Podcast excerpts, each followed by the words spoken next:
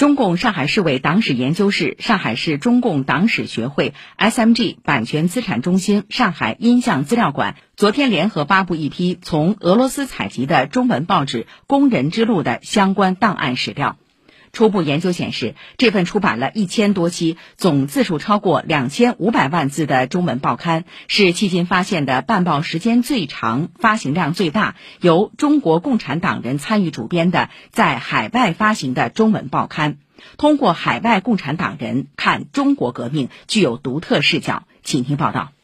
《工人之路》创刊于一九二二年三月一号，是一份苏联党政机构主办的报纸。这份报纸的编辑记者大多是在当时苏联远东地区工作或留学的苏共和中共党员。在这份报纸存续的十六年间，先后经历了中共二大直到中共六大等重要会议。报纸也从半月刊发展为周刊、双日刊的四版大报，最高印数达到六千八百份。SMG 版权资产中心口述历史工作室负责人李丹青介绍，二零一八年，一个偶然的机会，有专家在俄罗斯发现了工人之路的相关线索，于是中共上海市委党史研究室、上海市中共党史学会、SMG 版权资产中心联合组队，开始寻找这份珍贵的档案资料。我们是从彼得堡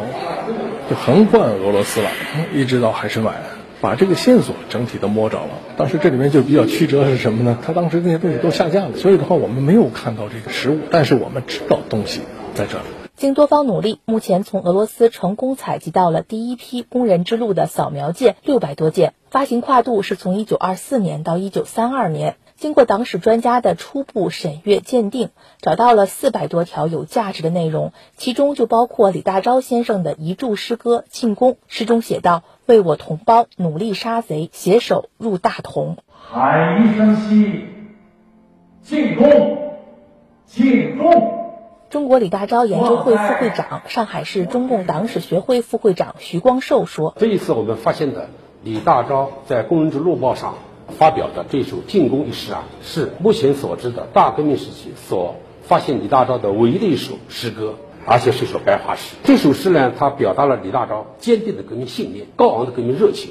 此外，专家还从这批史料中发现了邓中夏的《呜呼，澎湃同志之死》，北京大学师生创作的《北大之救国歌》，萧三的诗歌《八百勇士赞》等作品。上海师范大学历史系教授、上海市委党史研究室特约研究员邵雍说：“工人之路对发掘和研究中国共产党早期历史具有重要价值。它对于我们上海来讲是特别的一种关注。从五卅运动，然后再到一九二七年的第三次工人武装起义，都有详细的一种报道。在一些重要的时间节点。”还会推出一个纪念专刊，它特别接地气，转载了上海罢工工人的来信啊等等，发表了《工农革命十二月歌》，充满了对革命胜利的一种信心。以上由记者张明华报道。